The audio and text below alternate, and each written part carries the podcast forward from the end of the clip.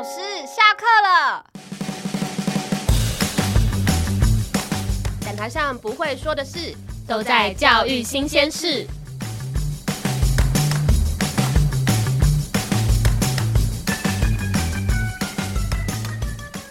大家好，我是大瑞。大家好，我是小瑞。我们今天想要来聊一下行政大逃亡这个主题，因为我们很好奇，为什么教学现场里面老师好像越来越多不想当行政？所以，我们今天有一位特别来宾，他就是很熟悉这个主题的记者乃心。然后，乃心其实访问过很多学校主任，虽然这些人本来好像都没有很想当主任，但其实他们都当的蛮好的。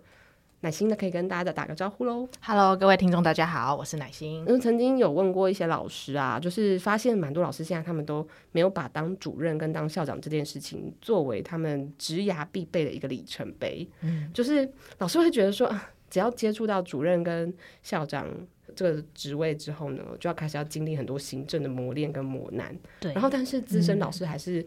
无法选择，就是常会被周边人质疑说：“哎、欸，你为什么不去考主任？就你当了这么多年，为什么不想升官呢？” 对，然后或是为什么你不试着就是做一些这些事情？就大家都会觉得主任、校长是升官，可是老师心里都会有一个想法是说：“你知道做这些事有多累吗？”因为其实当行政是不是好像钱也没有比较多？嗯、就是他好像是有加级的，嗯、但是其实他实际要付出的心力跟钱，也许是不太成比例的。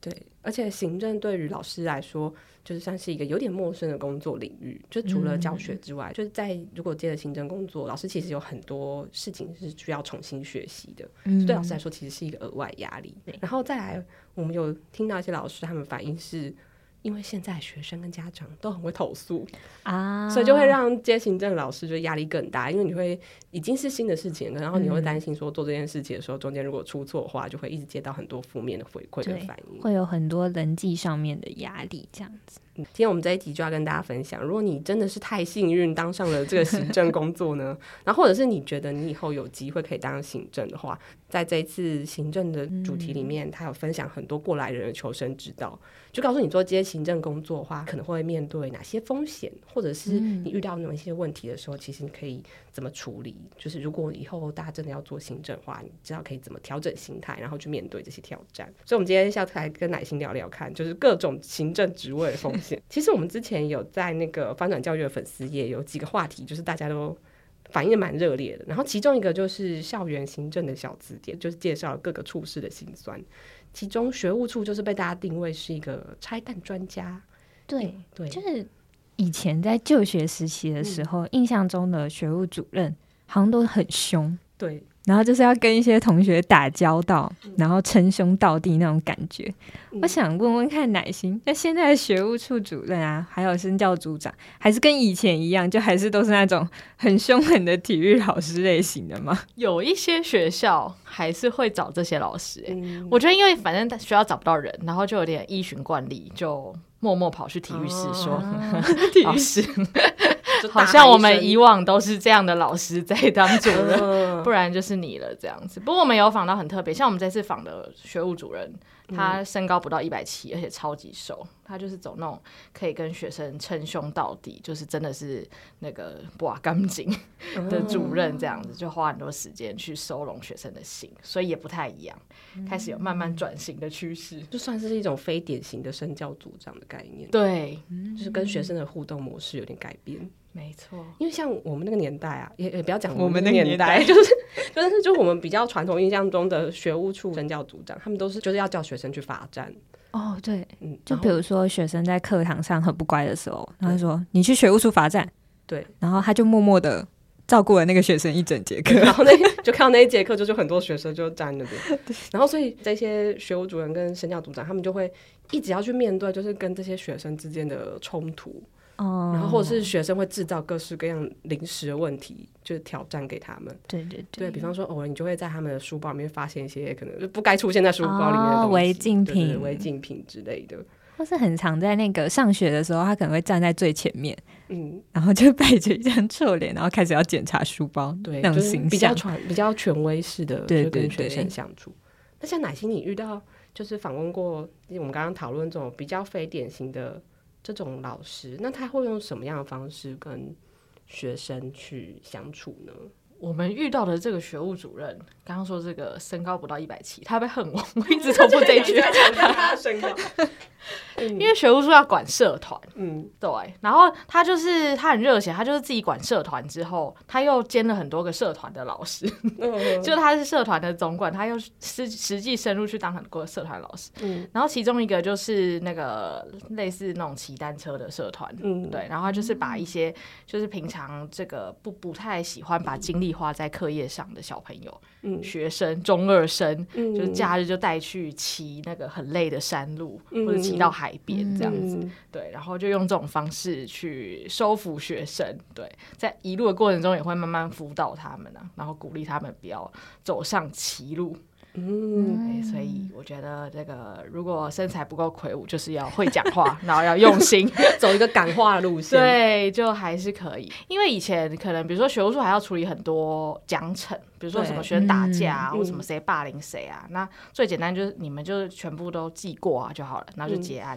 对，但他也有自己去研究一些沟通的方式，对，就让学生可以好好坐下来，然后依照一些特定的步骤好好说话，然后大家把话说开，把情绪讲开，然后就可以避免这个霸凌一再发生。对，所以他其实也轻松，嗯、他前面要花很多时间跟大家沟通，但是就不会一直需要去记过啊，或是处理这些中二生的难题。嗯，就等于他在前段的时候就花一些时间，然后去经营跟这些学生之间的关系。嗯、对，后面就不用花很多时间去做压制。对，这个工作。嗯、对，因为通常会吵架的学生都会一直吵，就觉得从国一就吵到国三，哦、对，然后就很烦，就是一年有十十个案件，八个都是同同一组人。他这个拆弹路线真的是跟一般的想法就是不太一样，嗯、对，他思维很特别，对，这个蛮有趣的。还有一个处事就是被大家讨论很热烈，就是教务处，对。就是我们看起来觉得教务处真的是一个极度吃力不讨好的工作。像学务处，他可能面对到的可能是家长跟学生的投诉，嗯、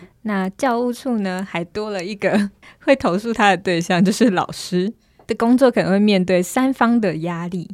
然后我们之前其实有在翻转粉丝专页发过一个，就是请老师用一句话证明你待过什么什么组或者是什么什么处。然后我们看到呢，很多曾经待过教务处的老师们都分享了一些很有趣的留言，就比如说为什么给我排一四五七，然后星期五下午跟下午第一节都不要排课。其实他们会面对很多老师排课上面的各种需求，对，但他。实在是没有办法满足所有老师的想法，对，所以也想问问看乃馨，就很好奇教务处他们都是怎么去排那些课表的。刚好之前就是为了做专题，就实际去了一个教务处采访教务主任，然后我们要。拍照的时候就说，嗯，看可不可以用一些方式营造大家很忙碌的形象。然后他们全部人就异口同声、坚定的反驳我们说，什么装的很忙是真的很忙，我没有要特别营造形象，已经够忙了。对，然后我们就很尴尬，就是教务处真的太忙了，进去不要乱讲话。对，确实有很多琐碎的事情是我们平常想象不到的，是吗？没错，像刚刚讲排课表，就是因为现在一零八课刚上路，嗯、然后尤其是。高中，高中还有选修课，就很像大学的通识课那样，嗯、所以他可能会同一个时间要有很多老师开不同的课，嗯、然后让学生可以跑班，那就那个涉及的安排就更多，就是完全是需要一个排列组合学的很好的 人才有办法做这样子。所以有些很传统教书，他还会把，比如说他全校有九十九个班，他就把九十九张课表都摆出来，嗯、然后开始研究到底哪一个对哪一个，哪一个接。就这个排得出来吗？对，就变成一个大型的地图，然后你就在那边大风吹的那种感觉，然后在那边挪移这样。对，然后再来就是又有很多老师有意见，就像刚刚说，就是又不要一四五七，然后又不要礼拜五下午，要不要下午例子，嗯，就他除了回家都不要上课之外，你也不知道给他什么更好的安排。然后我们就有问到教务主任，就是他们真的太常，就是为了这种事搞到很崩溃。后来。他们就是有建立一个系统，这样，嗯、就是他们还是会先调查老师的意愿，嗯、说，呃，因为有些老师真的他的喉咙就是没有办法，所以他可能就没有办法所谓连三加、哦、是健康的因素，对对对，所以会问一些比较是这个生理上的一些限制，嗯、就是说，哎、欸，你你有没有办法接到连三？那有人其其实会觉得，哎、欸，连三还不错，他可能结束就可以准备要放学。对，嗯、那有人就会说，哎、欸，他真的不行，他可能到第三节，他的声音就会开始 走音，然后就很可怕。哦、所以还是有一些基础的调查之后，那后面他们就统一用一个系统，嗯，去安排这样、嗯、排出来是怎么样就怎么样。嗯、后续还有很麻烦是老师会想要调课跟代课，哦，对，比如说他就早上六点突然跟你说，呃，组长主任我不舒服，我今天帮我找代课。哦，代课这个也是我们在社群上有一句回响很高的，就是我今天早上起床不太舒服，麻烦帮我找代课。对，在教学组好像很容易遇到这个状况，就超崩溃的。所以因为以前有些学校是开放大家乔，就是比如说嗯，我想要我就是想要请假，然后我就故意找那个菜鸟老师帮我带这样，然后每次都找他。对，然后那像呃我们这次有访问到的教务处，他们就是有个内建的系统，就是反正你一律有什么请假，我都是系统安排这样。嗯，那排到谁就谁就去上这样，不要给我吵。哦，所以就不会像以前有这种瞧来瞧去的问题，或是可能某个人他就会常常被要求要代课这样。人情压力上面的，嗯，这对老师来说蛮重要的，就是因为有这些规则，他们就可以在人情交际这件事上就可以心理压力比较少一点。嗯，对，反正就学校安排这样子，就交给学校安排。规则的制定其实还蛮重要的。然后我们在教务处里面有看到一句还蛮有趣的，我没想过原来也是教务处的责任范围，就跟拜拜有关。他说准考证要拿去拜拜祈福，请用银本正本起保管好。注册组常常会有的烦恼。但以前我们对注册组的印象比较是，就是是不是跟招生有关？那老师在现场会有跟招生有关的压力吗？或是跟升学有关的压力吗？有哎、欸，我觉得这个可能大家不方便明讲，嗯、但是尤其是在私立学校还是都有。嗯、比如说到时候高三贴了什么榜单出来哦，对，就是那个上面的学校名称好不好看？对，嗯、或是其实很厉害的明星国中，即使是公立，嗯，对他们都会希望可以那个去物色很厉害的小学六年级的学生，对，哦、所以就是国中也会有一批人。他们就很像那个星探，就开始在开始要研究那个附近学校，对对对，所以会偷偷去递名片吗？说请来，请来我们学校注册，邀请啊，因为像现在，比如说公校跟私校抢人也很激烈啊，或是公校之间，对，所以有时候有些学校的这个招生注册组难免就要负责这样的工作。嗯，不过刚刚讲那个拜拜应该。涉及更多人吧？那个拜拜很多学校都超大阵仗，就是要校长带着家长会会带队，对，还有什么包高中的活动，对，然后会不会带着很多食物，就是高粽什么葱啊、粽子啊之类的。它其实一个跨组的专案工作，对，而且好像都会在文昌帝君前面拍一个胜利照，说必中。必胜，为学生加油祈福，这样子。其实教务处真的有很多隐藏的、隐形的那种工作，隐藏版的工作。对对，就是大家可能一时之间不会想到的，其实蛮多都是教务处来负责的。对，难怪他们会这么累。对对对，就是会这么忙碌。那其实我们那时候看的时候，觉得还有一个真的更隐藏的。超级斜杠工具组哦，对，这个是平常学生的角度很少，对对，其实以学生的角度来说，其实是很少接触的一个处室，那就是总务处。对，但它其实很重要。对对对，因为你会发现你在教室里面什么东西开不起来，你都会想说要去找总务处。嗯，比如说那个老师一看到那个麦克风没有办法启动，还是电脑开不了的时候，就说你去找总务处人谁谁谁。对，或是黑板粉笔没有了，对对对，板擦坏掉了，窗户漏水了，然后教室长蚂蚁了，对，然后或是厕所马桶不通，对，这种各种大小事，其实都是由总务处来负责。而且总务处它其实默默在寒暑假，就是会有很多。学校的工程要进行的时候，会是由总务处这边来管理。哦，所以其实，在大家呃老师跟学生可能寒暑假不在学校期间，嗯、总务处的这方面行政业务的老师，他们其实是很忙的。嗯，就是要一直去接触这些做工程的工人们，对对，然后可能要跟他们交际啊，然后就关心这个工程的进度啊，对对对，然后可能中间会需要有一些来回谈判跟斡旋啊什么的，然后而且我觉得总务处很吃力不讨好的一点是，他的工作往往会跟标案有关，因为像我们发起的那个活动里面，就有人提出他待过总务处的一句经典台词。就是现在已届开标时间，本案一一二年度叉叉叉采购案进行开标，投标厂商叉叉叉经查询符合合格厂商标准，现在进行资格标审查作业哦。他说他都一定要一口气念完，天哪，这真的是你想象中不会觉得老师会讲出这句话。对啊，因为里面中间有很多名词，我觉得应该没有做这个工作的人不太知道，就是它的美嘎是什么。对，所以其实总务它的守备范围很广，欸，嗯，就是它从水电土木，它都要有基本的知识，然后到投标案就是要怎么进行，嗯，然后在这个标案的过程中，可能还会常常会质疑说，欸，你是不是有什么地方没做好？你是不是拿了什么回扣啊？嗯、为什么最后得标是这个厂商？嗯、然后为什么结果会是这样？嗯、然后或是像呃，可能大家比较有感的标案就是毕业旅行嘛。哦、毕业旅行为什么这么贵？为什么是这个旅行社得标？嗯、中间是不是呃有些油水去哪里了？嗯、就是我觉得这对老师来说都是一个很心累的事情。然后我们之前有听过一个老师，就是。嗯，很担心就是接触这方面业务，因为他觉得会很容易被告。嗯嗯，就是会有一些法律上的纠纷。危险。对。然后我们这一次因为有采访总务处的老师，嗯、就是他有提醒，很容易被告这件事情啊，通常是因为心太软跟无知。然后我们就觉得，哦，为什么会这样说呢？乃馨可不可以跟我分享看看，就是为什么他会有这样的感触？他那个标案金额都很多哎、欸，就从十五万到好几千万不等。嗯、对，我们有听过有学校就是那个就是附近学校都太懒，然后他们就可能统包这个什么整个某个区，嗯，新北市某个区、台北市某个区的什么电力工程，嗯、所以他一个人就要经手就是好几千万。的案子对，嗯、然后因为标案就涉及到你要找很多，比如说你要这个房屋拉皮，你要找什么建筑师啊，嗯，对，要找工人啊等等的。其实那些人都会知道说啊，你就一个当老师的，因为老师的每一科都跟这个没有关系，嗯，对，所以他就觉得你应该就一定不懂，多数厂商都会知道不懂，对，就他没有接触过这方面的一些知识，对。然后像因为总务处如果是大一点的学校，他们会有比较是。懂采购的公务人员，嗯，会帮忙就好一点。但是很多小的学校就是也没有，就是校长兼总总总务兼施工，就全部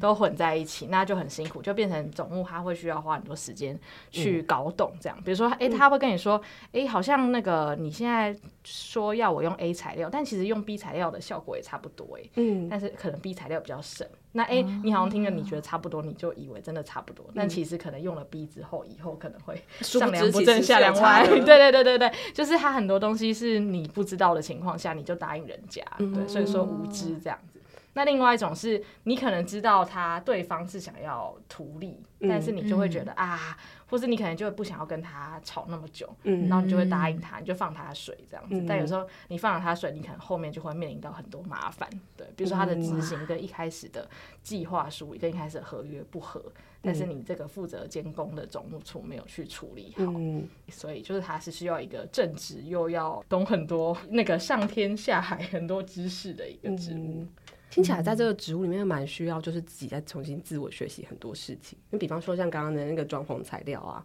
就如果你没有事先做一些研究的话，很容易就会被糊弄过去。嗯、就是你可能自己要有一些观察说，说哦，其实可能不见得是厂商推荐什么就一定是这样子。他们还要自己去找问题，比如说已知的现象，就是学校。打雷的时候，某一栋都会突然停电，嗯、然后你就要开始想说，呃，所以是我是现在要装避雷针，还是我要先找一个雷击专家？听起来需要一些科学知识，对不对？做后援，就连连那种就是跟天有关的事情都跟你有关，这真的是跟连打雷都跟自己有关呢。对，就是要很会拜 Google 大神，然后去找出一些东西，侦探，还要找出那些原因。就他要对他要找出说这个问题现在到底是为什么会这样发生，对然后找到一个有效的解决办法。没错，这样一听真的是 真的真的 超级万能的总务处，对，是一个很很厉害的磨练。如果可以再把总务这个工作做好的话，嗯、应该世界上没有什么工作是可以难倒各位的。然后我们也还蛮好奇说，就是老师他们做行政很辛苦啊，都会怎么苦中作乐？因为我们刚刚听起来就是感觉每一个处室老师真的都是压力山大。然后我们有听说有些处室他们到处都是乖乖，是不是？是为了要避邪吗？对，我们去哪里都是乖乖，就到处都希望就是大家哎，今天可以一天平安乖乖度过这样。对，就是电脑上面有乖乖，音表机上面有乖乖，嗯、对，主任桌上有乖乖，主任墙上有时候都还粘了乖乖，乖乖也在到处无所不在吧？对，就跟很多公司行号一样，就大家都要把乖乖放在任何地方。感觉学校可以团购乖乖，然后好像听说也会避开凤梨，是吗？对，我不知道老师有这个传统哎，因为以前好像都听说是医生可能会避开凤梨，护理师会避开。记者也都会避开凤梨啊，对，因为记者有时候会收到一些单位，比如说他想要分享你什么礼盒什么，然后有人送凤梨酥，我们都会觉得 你会不会做人？因为大家就会觉得吃了你那天就是新闻写不完，所以就是大概类似这样。然后其实他们也适用在那个各个处室，就大家开始有这样的风气。我最近刚好接触一个老师，他就刚当总务主任，嗯，然后他就傻傻，他就不知道有这些文化，嗯，对，然后他就是拜中元节拜拜，然后底下的组长就买了两箱乖乖。然后他买完，他就想说，反正当零食就开始吃。天啊，他把它吃掉了，默默吃掉了。他有一天就他还很吃到第三包，然后后来就默默开始有组长跑过来说：“呃，主任你不要吃完，那个他乖乖的正确用法。”对对，然后凤梨也是，因为他可能就出就跟组员出去那个点餐吃合菜，然后就点凤梨虾球，然后大家就瞪着他，大家脸色一变。对，然后他后来那个假日就忙到没完，所以 真的会有这个魔咒哎。对。就大家也都是当了那个主任之后，才开始知道这两条 原则。就是大家现在可以放在心里。如果你还不知道的话，现在赶快收藏起来。乖乖跟凤梨这两个关键字，请大家就是务必要放在心上。然后听说有些老师还会再贴一些疗愈标语，比方说什么“欢迎喂食，请勿拍打”。对，而且还不能喂食乖乖跟凤梨啊，很挑，时效条件限制的。对啊，因为像那种教学的组长，一天到晚要找他来瞧课表，所以他可能后来就觉得很无奈吧。而且因为之前疫情期间，很多的处室都装了隔板，嗯、所以现在很多处室的办公桌，嗯、它的实际的那个隔板的高度都比以前大概高了大概多了五成这样子，也太高吧？对，所以就很像把自己关在一个围城里面，然后很多人就会在那个围城的外边就贴了很多标语，就像刚刚讲“请勿拍打”这样子，嗯、不要来找我，对，跟大家轻松的沟通，没错，但是。轻松暗示大家说，这边真的已经很忙了。就是大家要靠近的时候，请带着一些善良跟怜悯的心，就是来靠近我们这样。我还听过有老师就是会接到一些电话，嗯、但不是很友善的电话，他就必须要有想一些方法，就是来让自己就是稍微可以舒缓舒缓一下。比方说，他会说他现在不在，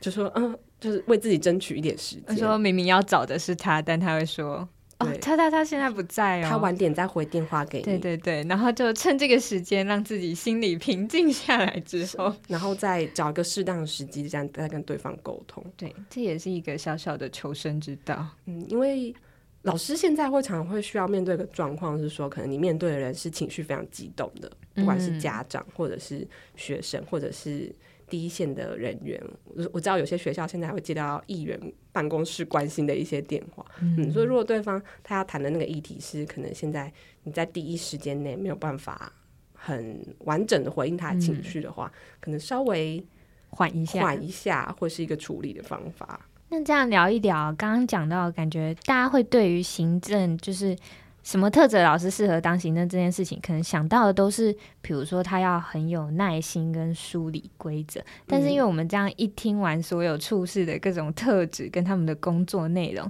好像不只要有这些特质，好像抗压性其实才是最重要的。这真的要有很强的抗压性呢。如果说他抗压性不足的话，那可能如果教务处的老师一直收到其他老师想要调整课表的需求的话，他就会一直忙东忙西。就是他可能太想要让大家就是都满足所有人的需求，嗯，所以像刚刚乃馨讲的那个案例子，我觉得蛮好的，就是他会制定出一个规则，然后让大家就说，那我们就是照这个规则去依循，嗯、以避免说有的老师他就是会一直被人情压力，然后就消耗。而且不要自我内耗也蛮重要的，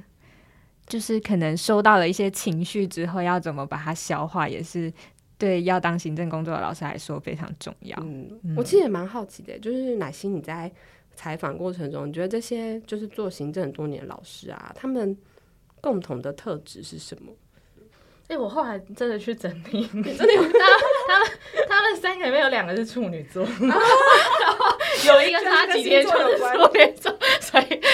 在此号召处女座的老师，可以让处女座的老师们，其实你们往行政发挥的时候了，要小心的。对，会不会我们结束之后，所有处女座老师都被推坑？为什么都是处女座？那像刚刚提到的，就是很有耐心梳理规则这种特质。嗯，对。而且因为其实大家会有个误会，就是因为会觉得好像行政这种死缺，就是应该都是很不会教书的人。哦，他在想说他为了要在学校混下去，就去当个行政这样子。嗯，对。但、嗯、呃，也不也不排除，我们不确定，就是这个，因为这个学校这个范围很大。但是、嗯、呃，倒是每个主任都有提到说，他们觉得如果是可以把主任当好的人，他一定也是很会教书。就这样，其实是相辅相成的。就他是一个可以很有头脑去把他的事情都处理好。就很会做事的人，他也要很清楚他为什么在这里。这样，如果他觉得他在这里只是打杂做文书啊，然后又、嗯、又没有办法教学生啊，就感觉好像跟他当时在师范大学 读的内容差很多的话，嗯、他可能就会觉得他没有办法了。所以他的心态是不是也跟呃在教书的时候不太一样？就是必须要调整一下，才有办法愿意一直在行政这条路上走下去。对，其实像我们问到很多主任，他们刚开始接行政的时候也都很抗拒。嗯，对，就像刚刚说，就我是在教书，又不是在做这些文书发公文，然后、还要被骂，不是被家长骂，就是被老师骂，现在还有可能被学生骂，啊、就觉得就觉得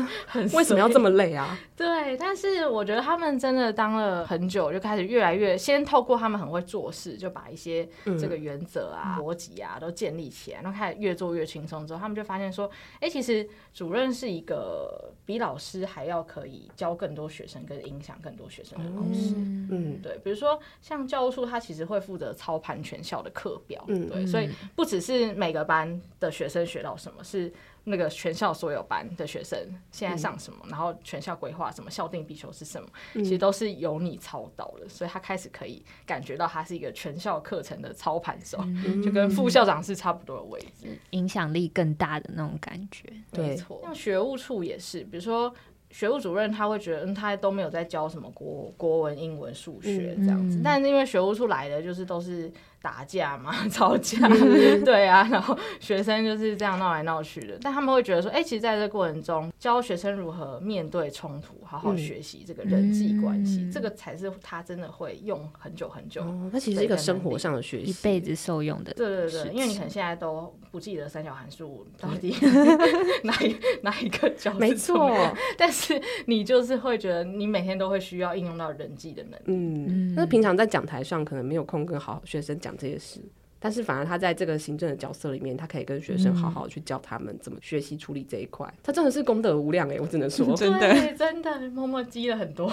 积了很多阴德。没错，那像总务处也是啊，因为我们就有问总务主任说，哎、欸，你如果觉得去学校如果没有总务处会怎么样？嗯、然后他就超激动，他就说、嗯、没有，那大家就没有水喝。哦，这很重要、哦。对啊，或是他可能你厕所后来就没办法上厕所，嗯、或是你看楼梯今天怎么样，就是太滑什么的，嗯、大家就连好好走路都没有办法。嗯、所以就连走进校园，然后好好在喝水、上厕所，然后在学校生活一天都没有办法，因为这些都是总务处的管辖范围，嗯、所以他们就开始慢慢知道他们在做的事情是影响全校学生的学习，嗯、他们就开始觉得哦，这个工作是有意义的。嗯，只要听起来觉得找到那个意义感其实很重要。嗯，所以一开始接行政可能会觉得说啊，好麻烦，为什么要做这件事情？可是如果可以慢慢从中间找到一些意义的话。我觉得大家哦，对于行政这工作这个想象，可能就会跟以前不一样。